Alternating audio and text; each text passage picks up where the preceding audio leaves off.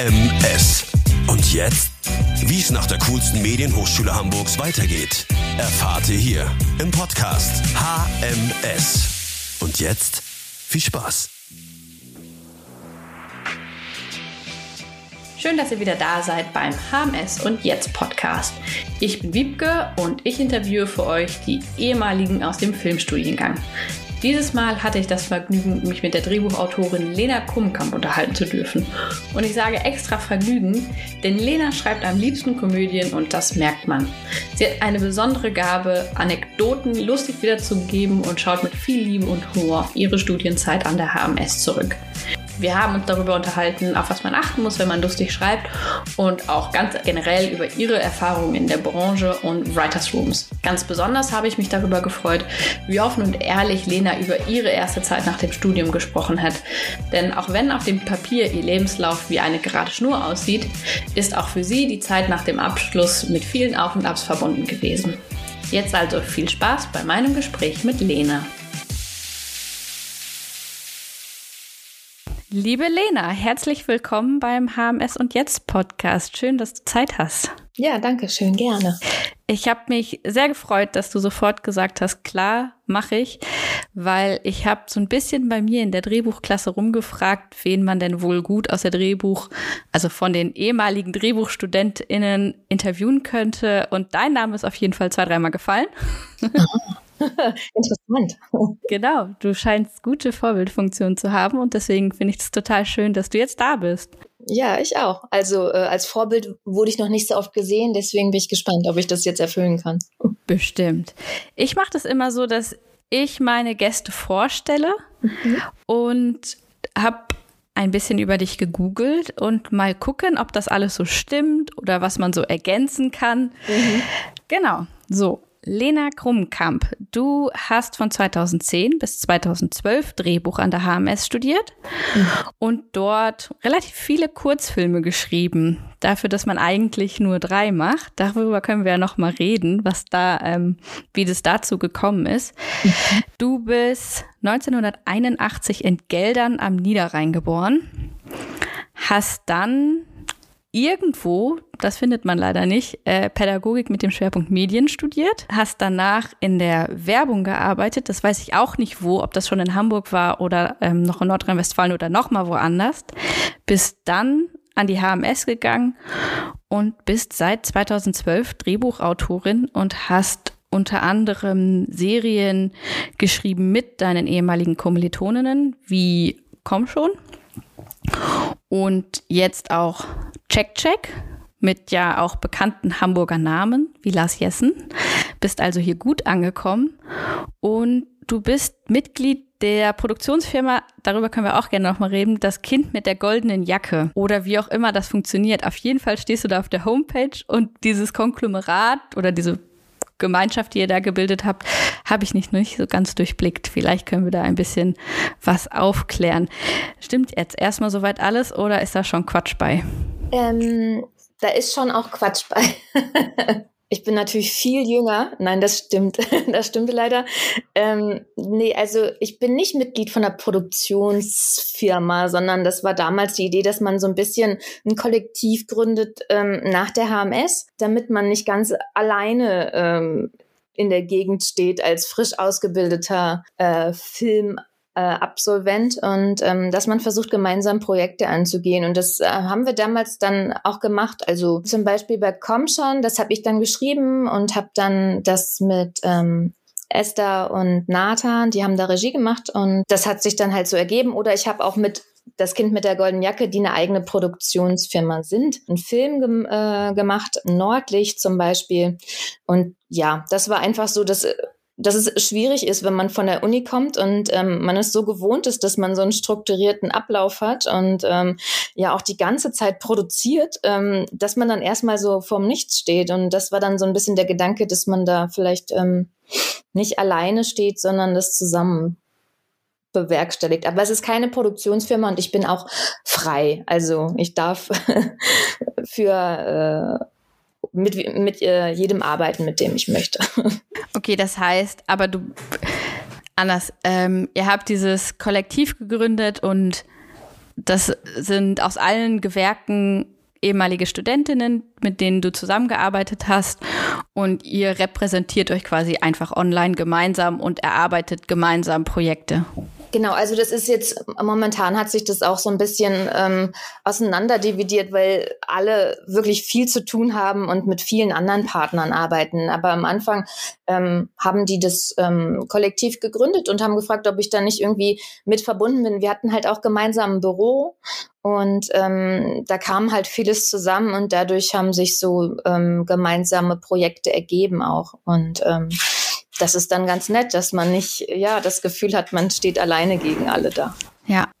Dann direkt die Frage. Ich würde mal vorne einsteigen. Du hast Drehbuch studiert an der HMS und da du jetzt die erste Drehbuchautorin bist, die ich interviewe und eine Frage, die mich immer bewegt, wenn man so gerne Geschichten erzählt, wie kommt man dann auf die Idee, im Drehbuchformat schreiben zu wollen und nicht Romane zu schreiben oder ähnliches? Also was ist, was war für dich der Reiz daran, für ein visuelles Medium zu schreiben? Ich glaube, bei mir kam das tatsächlich dadurch, dass ich vorher in der Werbung gearbeitet habe und da auch schon TV-Spots geschrieben habe und das irgendwie eine Faszination auf mich ausgewirkt hat, wenn ähm, man etwas geschrieben hat und dann kommt ja noch so viel dazu. Also es kommen Schauspieler dazu, es kommen Regisseure dazu, es kommen äh, Settings und so dazu und du siehst dann am Ende etwas, was du gemacht hast, aber es ist trotzdem von ganz vielen Leuten noch ein Input drin und ähm, es ist greifbar und es ist irgendwie ein Produkt von vielen Menschen und das hat mich fasziniert und ähm,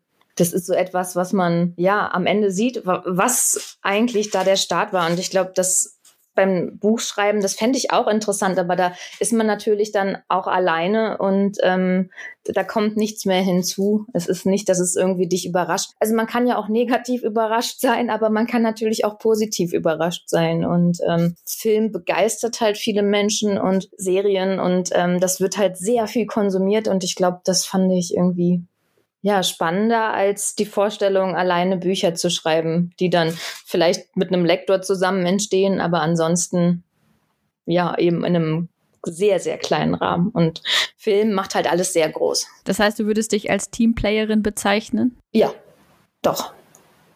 Also ich mag auch immer ähm, die Prozesse, wo man sich mit Leuten austauschen kann. Also klar ist man als Drehbuchautor auch viel alleine und man sitzt sehr viel alleine vorm Rechner. Das ist natürlich so, aber ähm, gerade in letzter Zeit arbeite ich mehr mit Leuten zusammen, also auch mit anderen Autoren. Ich habe als Head-Autor gearbeitet, ich habe in einem Writers Room gearbeitet und ähm, das macht tatsächlich sehr viel Spaß. Also ähm, diese diese Zeiten genieße ich dann immer besonders und dann weiß ich es aber auch ab und zu wieder zu schätzen, wenn ich ganz alleine da sein kann und meinen Gedanken nachhänge. Aber diese Abwechslung ist auf jeden Fall wichtig für mich, ja. Jetzt hast du gerade den Writers Room angesprochen. Das ist ja noch, würde ich behaupten, relativ neu in Deutschland, dass man mehrere Autorinnen und Autoren zusammen in einen Raum, sag ich jetzt mal, setzt und sie dort äh, sich was ausdenken und schreiben lässt. Wie hast du, also, wie hast du das wahrgenommen? Ist das etwas, was du vorher schon mal gemacht hast oder war das dann ganz neu, als du dann zum ersten Mal in einem Writers Room gesessen hast?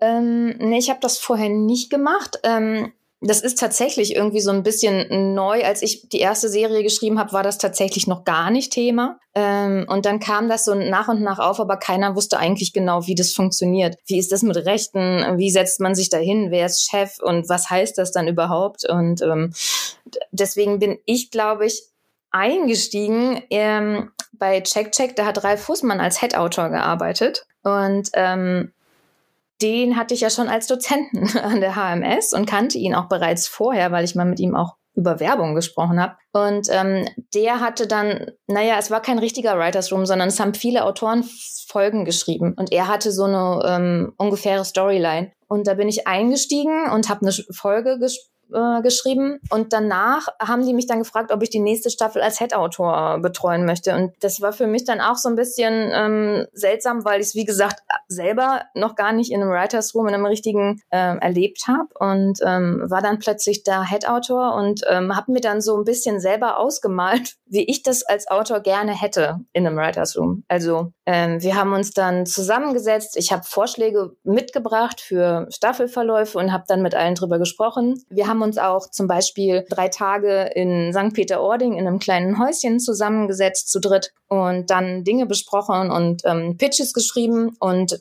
das war sehr nett und äh, ja, genau. Ich habe es mir so ein bisschen äh, ausgemalt und ähm, Lars Jessen fand das immer ganz gut, dass wir uns zusammen hinsetzen und ähm, ich glaube, die anderen beiden Autoren auch. Und ähm, das habe ich mir so selber kreiert. Mhm. Ich wurde aber schon sehr oft gefragt, ähm, ob ich in einem Writers Room mitmachen möchte. Ähm, die ersten Male war aber tatsächlich so ein bisschen Alibi-mäßig. Das waren so ähm, Serien, wo es einen Head-Autor gab und männliche Autoren. Und da hat jemand von der Redaktion gesagt oder von der Produktion, aber es ist gar keine Frau dabei. Und ähm, da war ich so ein bisschen das Quotenpony, das angefragt wurde. Ich habe mich dann auch mal mit Leuten getroffen und habe gemerkt, ist es eigentlich egal, welche Ideen ich dazu habe oder was ich dazu sage. Die wollen einfach, dass ich mitschreibe und dass dann da mein Name drauf ist. Und ab und zu darf ich mal was zu den Frauenfiguren sagen. Und ähm, da habe ich jedes Mal abgelehnt und habe gesagt, ach so, nee, danke, dann ist das vielleicht doch nichts für mich. Also selbst bei der Schreibtischarbeit gibt es anscheinend eine äh, große Lücke zwischen Männern und Frauen noch zu schließen. Ja, also ähm, die, die, gibt es auf jeden Fall, auch wenn man das vielleicht jetzt gerade in unseren Generationen nicht so wahrnimmt.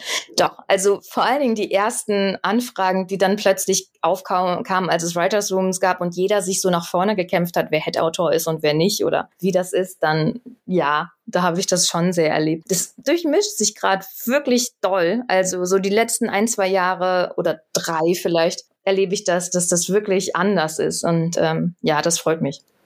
Gibt es denn noch Figuren, die in dir schlummern, die du noch nicht umsetzen konntest, die du gerne jetzt noch schreiben möchtest, wenn du gerade sagst, man darf dann was zu einer Frauenfigur sagen, dass es irgendwas gibt, wo du denkst, das habe ich noch nie gelesen, das muss jetzt echt mal zu Papier gebracht werden?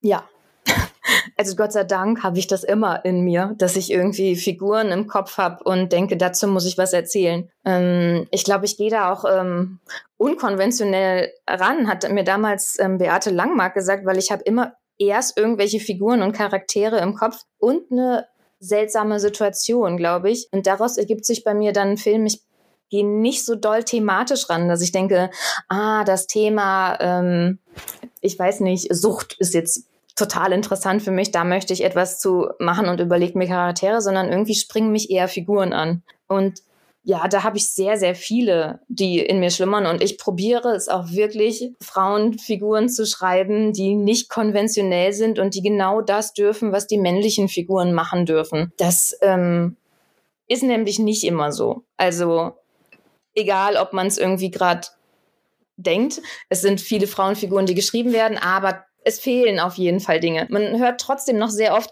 das nimmt man der Frau aber übel. Oder wenn es um alleinerziehende Mütter geht oder sowas, dann ist es auch oft so, dass man dann hört, ah oh, nee, das würde die doch nicht machen. Die würde sich doch um ihr Kind kümmern oder solche Dinge. Also da gibt es schon noch sehr viele Vorurteile, die es da auszuräumen gibt, die man einem Mann einfach so ähm, ja durchgehen lassen würde, aber bei einer Frau sagt man, ah nee, das nimmt man der übel oder die sind doch nicht so oder sowas. Und da arbeite ich dran, dass das gerade auch mit Humor irgendwie aufgebrochen werden kann.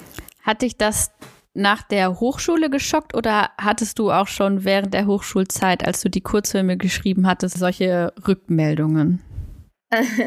Also während der Hochschulzeit kann ich mich daran erinnern, dass es mal auf jeden Fall Fälle gab von Geschichten, die ähm, zum Beispiel Richard dann nicht so doll angesprochen haben, sage ich jetzt mal. Und ähm, ich weiß, dass er gesagt hat, das ist eine ganz gute Idee, das kann ich mir auch vorstellen, aber das machst du, den Stoff machst du mit Beate. Und ähm, ja, ich durfte die Geschichten immer schreiben, die ich schreiben wollte, aber ich glaube, äh, manchmal kann sich da jemand einfach nicht so reinversetzen und es ist ja dann auch okay, wenn man sagt, ich weiß nicht, wie sich eine pubertierende 13-Jährige fühlt oder so, dann ist es äh, fair und offen, das zuzugeben, aber ja, solche Situationen gab es natürlich auch. Das heißt, die Hochschule ist da schon auch ein Trainingsfeld für das wahre Leben danach. Die Hochschule ist auf jeden Fall schon ein Trainingsfeld, also ähm, das ist der Hund, der möchte raus.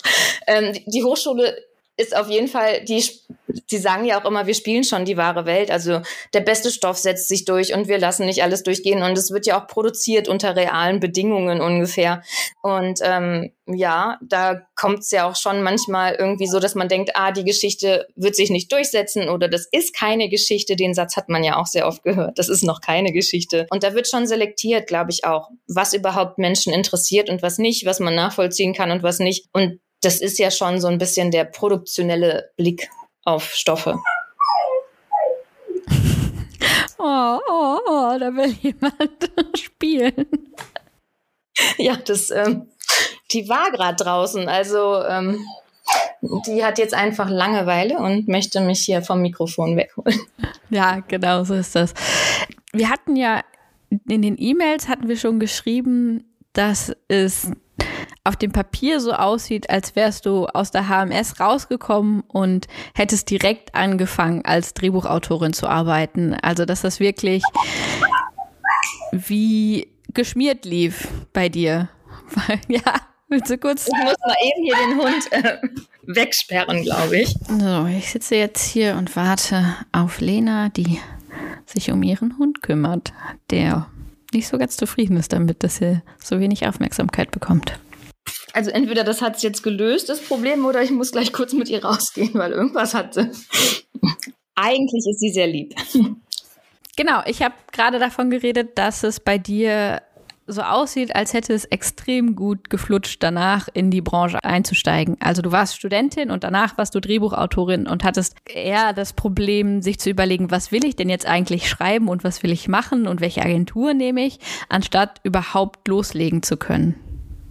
Äh, ja, das ist auf dem Papier, ist das äh, schön, das stimmt. Aber ich erinnere mich, dass es nach der Schule auch eine Zeit gab, wo ich erstmal total lost war, weil vorher alles so getaktet war und man hatte immer ähm, was zu tun und ich musste mich auch nicht groß entscheiden, was ich mache, weil es gab eine Idee und dann wurde die abgesegnet und gemacht oder eher nicht. Und ähm, deswegen war das alles so klar. Und ich ähm, weiß, danach waren wir natürlich noch mit den Abschlussfilmen so ein bisschen auf Festivaltour es ging ja jetzt wegen Corona bei den meisten nicht, aber für uns war das schon auch wirklich ähm, ja, eine lange Zeit, in der man da auch noch äh, viele Festivals und Partys und sowas hatte. Aber als das dann so abnahm, da war ich auf jeden Fall total verloren, weiß ich noch. Und dann hatte ich Gott sei Dank schon einen Agenten, der mich da so ein bisschen geführt hat und der auch ähm, mir immer versichert hat, dass ich jetzt nicht irgendwie wild und wahllos Stoffe annehmen soll, um überhaupt irgendwas zu tun zu haben, sondern dass ich mir überlegen möchte, was ich schreiben möchte. Und das war eigentlich ein ganz guter Rat, denn ich dachte natürlich, ich muss sofort starten und irgendwie, wenn man dann auch einen erfolgreichen Abschlussfilm hat, dann denkt man ja, die Welt wartet gerade auf einen und liegt einem zu Füßen. Und ähm, so ist es aber nicht. Also es gibt sehr, sehr viele talentierte Menschen da draußen und es gibt immer wieder gute neue Stoffe und da muss man irgendwie gucken, wie man da seinen Platz findet. Und ich war Gott sei Dank sehr gut vernetzt, also auch durch die HMS und durch die ehemaligen. Ähm, ich glaube, das ist ein guter Rat, dass man sich da auch vielleicht mal mit welchen trifft und ähm, sich mit denen zusammenschließt. Und da habe ich dann zum Beispiel die Katharina Duffner, die hatte ich kennengelernt und ähm, mit der dann zusammen ähm, Komm schon äh, angestoßen. Sie hatte da auch ähm, die Idee dann damals zu, das zu machen und wir haben uns sehr gut verstanden und so kam das dann eigentlich ein bisschen als Zufall, aber ich hatte total Lust drauf, auch mit einer Serie anzufangen, weil ich damals natürlich schon viele Serien geschaut habe und in Deutschland war das noch nicht so viel. Und ähm, dann ging das los. Aber es war trotzdem eine ganz schön lange Zeit, wo ich auch Dinge ausprobiert habe und an Kinostoffen geschrieben habe und ähm, die wieder zurückgezogen habe oder ähm, Dinge, die einfach versandet sind und dass man so auf ganz, ganz vielen Hochzeiten getanzt ist. Hier ein Exposé und da irgendein Treatment und das war total frustrierend, weil es da nicht vorwärts ging und man ganz viel probiert hat. Auf dem Papier liest dies gut, weil dann Gott sei Dank auch immer viel kam, was geklappt hat. Aber die eigentliche Zeit und wie ich mich da gefühlt habe, war schon sehr, sehr ernüchternd. Und wie hast du herausgefunden, was du schreiben möchtest? Ähm, ja, gute Frage.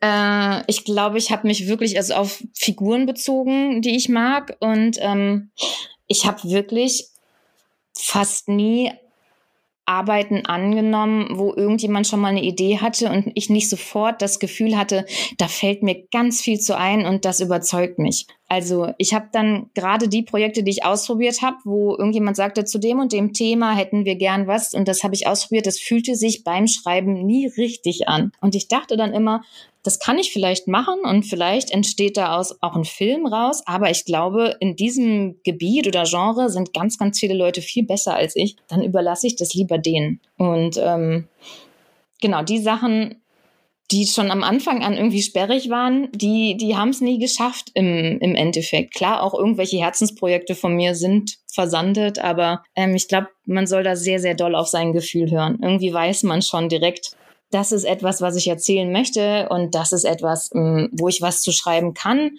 aber irgendwie wird das nicht mein eigenes Projekt. Und in welchem Genre fühlst du dich wohl und zu Hause? Also ich schreibe tatsächlich am liebsten Komödien. Das ähm, hatte ich schon vor der HMS und während der HMS und es hat auch irgendwie sich da so durchgezogen, aber einfach, weil es auch eine lange Zeit ist, in der man schreibt und ähm, man sitzt dann ja an seinem Rechner und ähm, denkt sich lustige Dinge aus und das wirkt sich auf die Stimmung aus. Ich habe jetzt zum Beispiel auch so ein Mystery ähm, düsteres Nordlicht geschrieben und wirklich dann ist man auch sehr düster und hat düstere Gedanken, wenn man sich überlegt die ganze Zeit, wie können Menschen zu Tode kommen oder sowas, ähm, dann bleibt das ein bisschen in einem hängen und wenn man dann aber lustige Dinge ausdenkt, dann ist es A, lustiger mit mir alleine zu sein. Und B ist es halt auch am Set eine ganz andere Stimmung. Und ähm, ich glaube, Komödie in Deutschland ist immer noch irgendwie unterrepräsentiert in den Bereichen, wo es nicht um Schenkelklopferhumor geht. Und ähm, da fühle ich mich eigentlich ganz wohl. Aber es kann auch sein, dass ich Ideen habe, die ich unbedingt erzählen möchte. Und es ist eine ganz andere Geschichte. Und das ist dann nicht Komödie. Also jetzt gerade schreibe ich eine ähm, Serie, die ist schon eine Dramaserie. Die hat vielleicht mal ein paar äh, heitere Momente auch, einfach um es aufzulockern und weil ich auch immer die Komik im äh, Tragischen sehe. Aber es ist auch schon ein Drama. Das ich würde es nicht werten, aber die Zeit beim Schreiben ist bei der Komödie auf jeden Fall am lustigsten.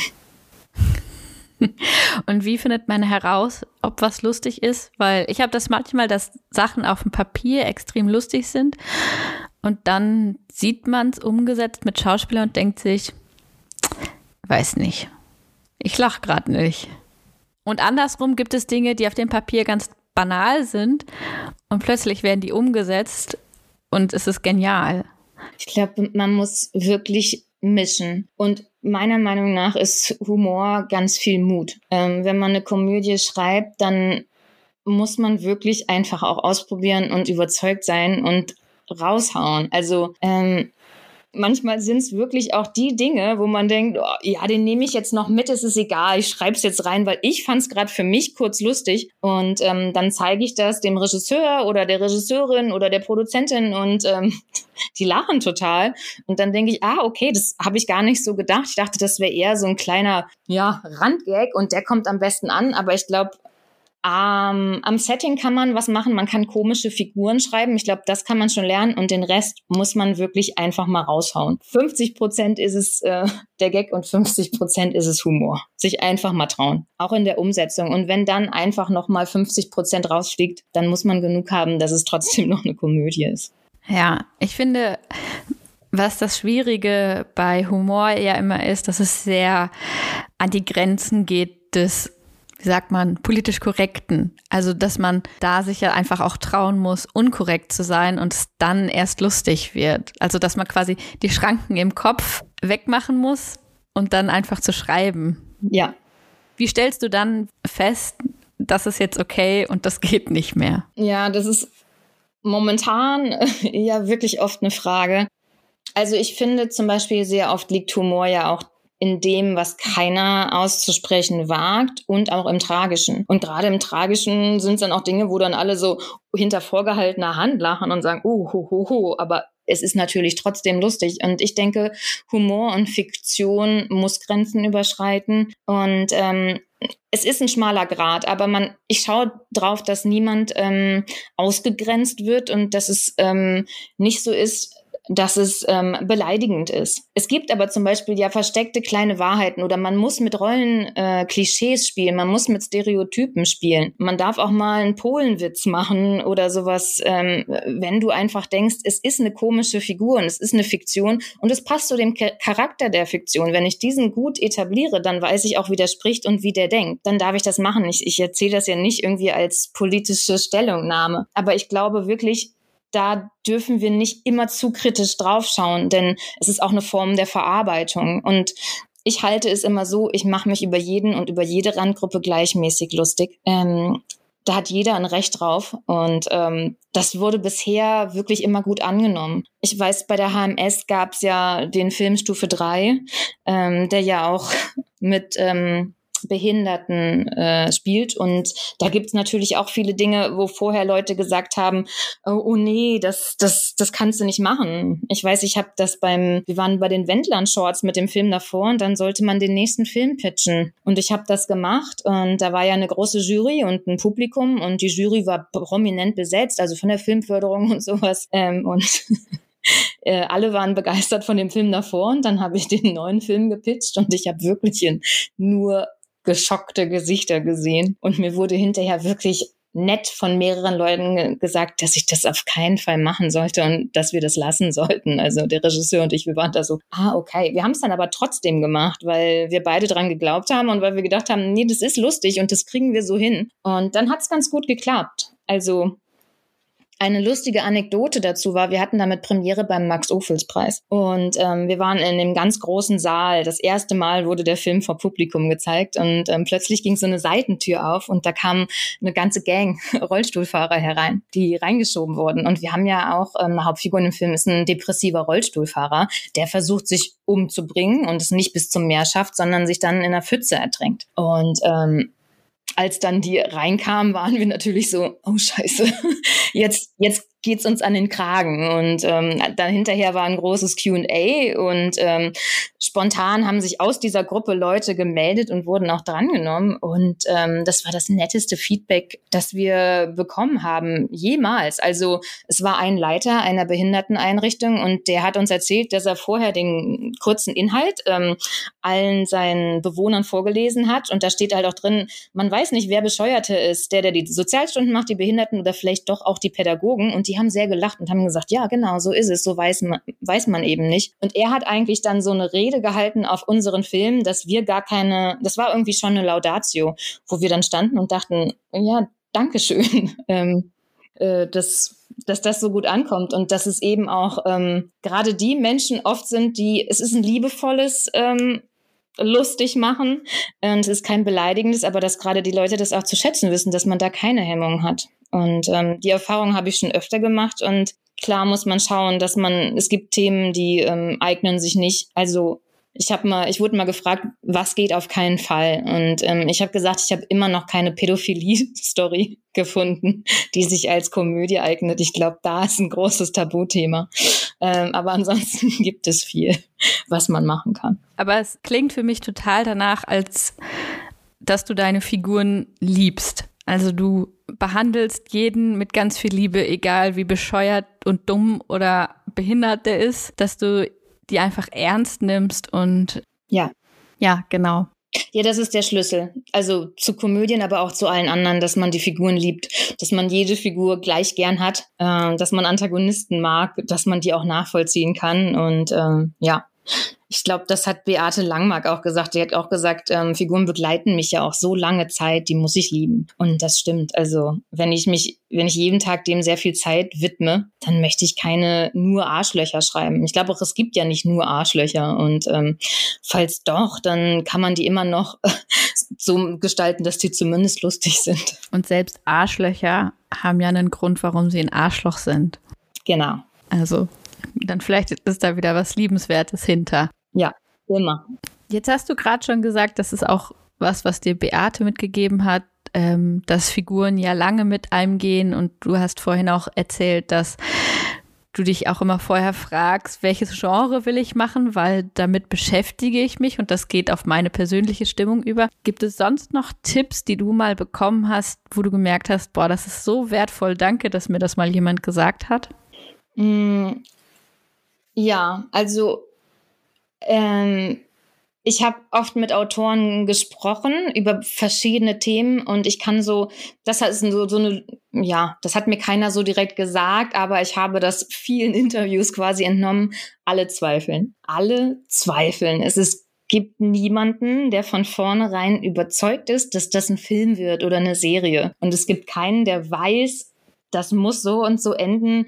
Ähm, und es niemals davon abweicht. Also alle zweifeln, alle zweifeln, ob das gut genug ist, alle zweifeln, ob das reicht, alle zweifeln, ob das jemals irgendwie etwas ist, was andere Menschen begeistern kann. Also davon sollte man sich nicht unbedingt ja unterkriegen lassen oder davon sollte man sich auch nicht so viel leiten lassen. Denn, und das wurde mir erzählt, ähm, auch die andere Seite ist unsicher. Also ähm, wenn ich einem Produzenten etwas vorstelle und ich selber sehr, sehr unsicher bin und zweifle und das ausdrücke, dann weiß der jetzt auch nicht. Der muss ja aus ganz vielen Stoffen wählen und ähm, der kann ja auch nicht in die Zukunft schauen. Und wenn auch nicht mal ich davon wirklich überzeugt bin, warum sollte er das dann sein? Also alle zweifeln, aber trotzdem muss man da rangehen, als wüsste man ganz genau, dass das wirklich gut und richtig ist. Und ähm, die Zweifel darf man zulassen und da darf man auch gerne dran arbeiten, aber es darf nicht das ganze Leben Leben bestimmen.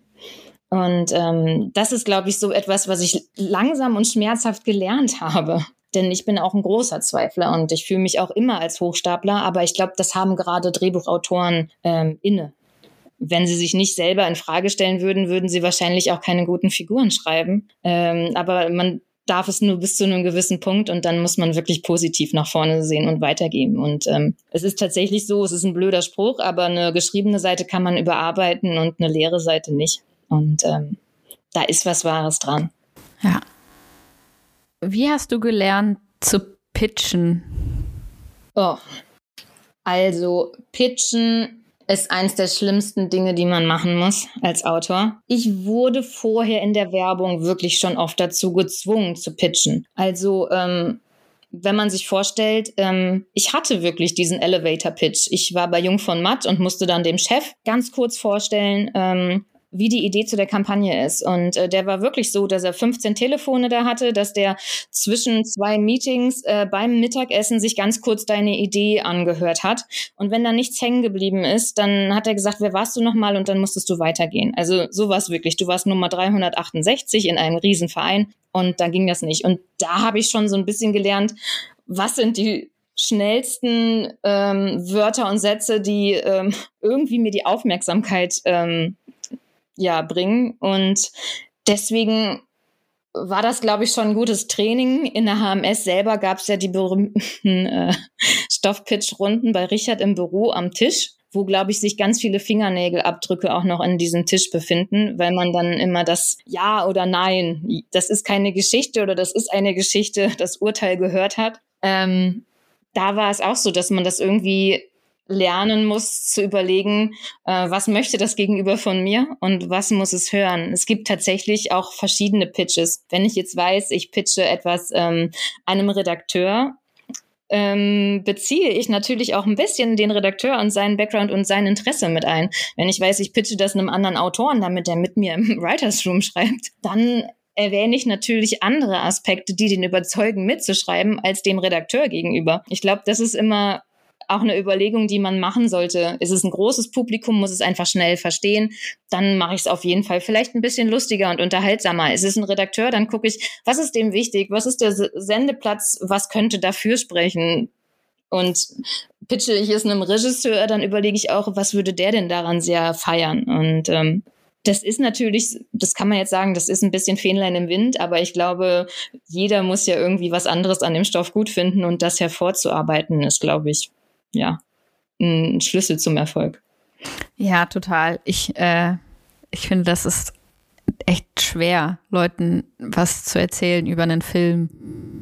Und also erstmal selber die richtigen Worte dafür zu finden und dann die Person auch noch ähm, mit ins Boot zu holen, ist echt, ähm, kann ich mir vorstellen, dass das ein bisschen äh, Übung ist. Ja, ich hatte das zum Beispiel auch einmal, ähm, da war Netflix gerade erst so in Deutschland aktiv und dann sollte ich, hatte ich einen Termin mit denen und ähm, es, es hieß, ähm, es geht um Kennenlernen halt auch mit ähm, zwei Amerikanerinnen, also die Chefin dort. Und als ich dann da war, haben die gesagt, und was würdest du gern schreiben? Pitch doch mal. Und das war dann auch interessant, weil dann habe ich, ich hatte natürlich Ideen, über die ich mal nachgedacht habe, aber ich hatte jetzt keinen Pitch vorbereitet und dann musste ich das auch noch in Englisch machen vor zwei, ähm, ja, äh, Muttersprachlern. Und das äh, ist dann auch eine Herausforderung, wo man während man redet denkt, wieso sage ich eigentlich so so oft hä oder you know oder sowas? Und ähm, ich glaube, man muss einfach wirklich denken, scheiß drauf, ich finde es jetzt richtig gut, was ich sage. Zumindest einer findet das jetzt richtig gut und das bin schon mal ich. Und äh, überspielen und weitermachen. Als Autorin bist du ja oft alleine, sag ich mal. Wenn du jetzt nicht gerade zufällig drei Tage lang in St. Peter-Ording mit ein paar Leuten zusammensitzt. Wie kommst du auf Ideen oder wo guckst du dir was ab, was du mitnehmen kannst, um kreativ zu werden? Also das, wie kommst du auf Ideen? Ich kann es mir nicht so ganz erklären auch. Ich sitze vorm Rechner und ähm, habe plötzlich eine Idee. Ich ähm, ich weiß nicht, wie mein Gehirn funktioniert und ich weiß nicht, wie Ideen entstehen. Das finde ich ein wahnsinnig spannendes Thema. Aber ich habe das zum Beispiel auch nie, dass ich unter der Dusche stehe und was ganz anderes denke und plötzlich kommt mir die Idee, sondern eigentlich denke ich über irgendwas nach, vielleicht ein ganz anderes Projekt und dabei fällt etwas ab. Dann denke ich, ah, diese Figur, das ist interessant, das passt jetzt überhaupt gar nicht hierhin, aber mit der könnte ich doch was machen. Das ist einerseits Prokrastination, weil ich nicht an dem Projekt weiterarbeiten möchte, aber andererseits verfolgt mich das dann öfter noch, dass ich denke, da war doch was. Und dann gehe ich dem nach und dann merke ich irgendwann, da ist was dran. Oder es ist auch einfach nur Quatsch gewesen und Prokrastination. Ich hatte das auch sehr oft, dass ich abends so kurz vorm Einschlafen Ideen hatte und habe mir dann ein Notizbuch dahingelegt und dachte, das sind wahrscheinlich die, die genialsten Ideen. Und ich habe es dann versucht aufzuschreiben nachts und es war immer Blödsinn. Also den Stress muss man sich nicht machen, aus dem Halbschlaf nochmal aufwachen. Da war noch nie was dabei. Ähm, es fliegt einem nicht zu. Bei mir ist es meistens so, ich denke über irgendetwas nach und dann komme ich auf etwas anderes. Das kann dann auch sein, ich höre einen Podcast und denke dann, ah, das wäre aber interessant, eigentlich die Geschichte zu erzählen von zum Beispiel einer Nebenfigur, ähm, dass ich eine Geschichte höre und denke, ah, was ist denn die Geschichte dahinter? Aber meistens geht's irgendwie um Geschichten. Auch bei einem Zeitungsartikel geht's ja um irgendeine Geschichte dahinter. Oder äh, in der U-Bahn hatte ich das mal, dass ich Leute angeguckt habe, die ähm, um sieben Uhr morgens, als wir betrunken vom Kiez kamen, ähm, alle zur Arbeit fuhren. Und dann dachte ich, was ist deren Geschichte dahinter? Und das hat mich da nicht losgelassen und das habe ich reingenommen. Und manchmal reicht es nur für eine Nebenfigur, aber trotzdem schreibe ich sowas auf. Ja, hattest du schon mal das, dass jemand aus deinem privaten Umfeld sich in irgendeiner Figur wiedererkannt hat, die du geschrieben hast und dann gibt es schwierige Situationen am Küchentisch oder so oder unterm Weihnachtsbaum? Ja, meine Mutter. ähm, es ist so, dass die Mütter in meinen Geschichten bisher nicht so gut weggekommen sind. Und es ist gar kein unverarbeiteter Hass auf meine Mutter, aber die hat dann irgendwann mal gesagt, aber Lina, warum ist denn die Mutter so verrückt? Das habe ich jetzt überall schon im Bekanntenkreis gehört und die denken jetzt, da gibt's Parallelen. Und ähm, das stimmte dort nicht. Also ähm, ich glaube, es ist einfach vielleicht eine Beziehung oder ein Konflikt, den ich spannend finde, Mütter und Töchter, aber es war jetzt nicht meine Mutter. Und ich habe einmal, da wurden, wurde ich darauf aufmerksam gemacht, das kann aber vielleicht stimmen, dass ich dann den Satz in einem Kurzfilm sogar hatte, fick dich, Philipp. Und ähm, ich weiß auch nicht, die Figur hieß Philipp und ähm, das war ein Ex-Freund von mir und ich ähm, hatte es gar nicht darauf bezogen, aber vielleicht musste das einfach raus im Unterbewusstsein. Und etwas, das ich mache, das mache ich aber absichtlich, ist, dass ich Leute, die ich richtig, richtig doof finde aus meiner Kindheit oder äh, aus irgendeinem Kreis, dass ich denen dann halt Nachnamen von diesen echten Menschen gebe bei Figuren, die doof sind in meinen Filmen. Das ist so eine kleine Rache. Die heißen dann so mit Nachnamen wie die Leute, die mich irgendwann mal richtig geärgert haben. ja. Also Obacht. genau, dann ist man vielleicht der Mörder oder ja. Okay, gut. Dann äh, Aber nicht alle Nachnamen kommen ja immer in den Büchern vor, also in dem Film am Ende. Das heißt, es kann auch irgendwo versteckt sein, dass du der Figur den Nachnamen gegeben hast. Das ist höchstens auf einem Klingelschild und kommt gar nicht so wirklich vor. Ja, dann macht es aber nicht so viel Spaß. Ich gebe mir dann schon Mühe. okay. Ja, weil das finde ich immer spannend, dieses was man ja von sich selbst erzählt, was man aus seinem eigenen Umfeld hat und dass das gar nicht unbedingt gewollt ist, aber andere Leute das auf sich beziehen und wie man eigentlich damit umgeht, dann mit den Menschen in seinem Umfeld. Ja. Das passiert mir total oft, dass auch Leute sagen, jetzt aber nicht das als Geschichte verwerten, wenn die mir irgendwas erzählen. Und ich sage dann meistens, das ist noch gar keine Geschichte, das habe ich ja schon gelernt, oder es ist gar nicht so interessant, weil normale Geschichten von Menschen sind eben nicht so komprimiert wie das, was man für ein Drehbuch braucht. Aber klar, es prägt mich ja mit und ähm, ich kann nur aus meiner Sicht auf, die, auf die Welt schreiben und da kommen die Leute nun mal dran vor. Ich gucke hier gerade noch mal kurz auf meine Stichpunkte, aber ich glaube, ich habe eigentlich vieles schon gefragt, ohne auf die Zettel zu gucken. Mhm. Ah ja, doch. Eine Sache finde ich noch ganz spannend, weil in deinem, wie sagt man, was du bisher gemacht hast in deinem Werk, ähm, hast du oft mit ehemaligen Kommilitoninnen zusammengearbeitet. Unterscheidet sich das, ob du mit den Leuten zusammenarbeitest, mit denen du an der HMS studiert hast oder Leute, die dann halt erst danach dazu gekommen sind? Ähm, Gibt es da eine andere Art, miteinander zu reden, vor allem jetzt halt auch vielleicht mit Regie und Produktion als Drehbuchautorin? Ja, da gibt es eine andere Art. Also ähm, Tatsächlich sind fremde Menschen sind äh, erstmal netter und respektvoller. Ähm, die, mit denen man ein, zusammen studiert hat, die kennen einen einfach schon in so vielen Phasen. Als Student, wo man unsicher war, wo man auch Quatsch gemacht hat, wo man nicht immer alles wusste. Und ähm, das können die einem vorhalten. Und dann sagt man, hey, aber du bist doch derjenige, der das und das gemacht hast und betrunken um drei Uhr nachts das und das. Also dann nimmt man sich nicht ganz so ernst. Das kann auf eine Art und Weise kann das gut sein, weil man eben nichts verstecken muss. Wenn ich dann da sitze und sage, ich habe überhaupt keine Ahnung mehr, wie es weitergeht, dann kann ich das sagen, weil das schockiert die dann nicht. Das ist schwierig bei jemandem, beim Chef von Warner zu sagen, ach so, nee, ich habe gerade überhaupt gar keine Ahnung, wie es weitergeht, außerdem habe ich einen Kater, lass mal morgen reden.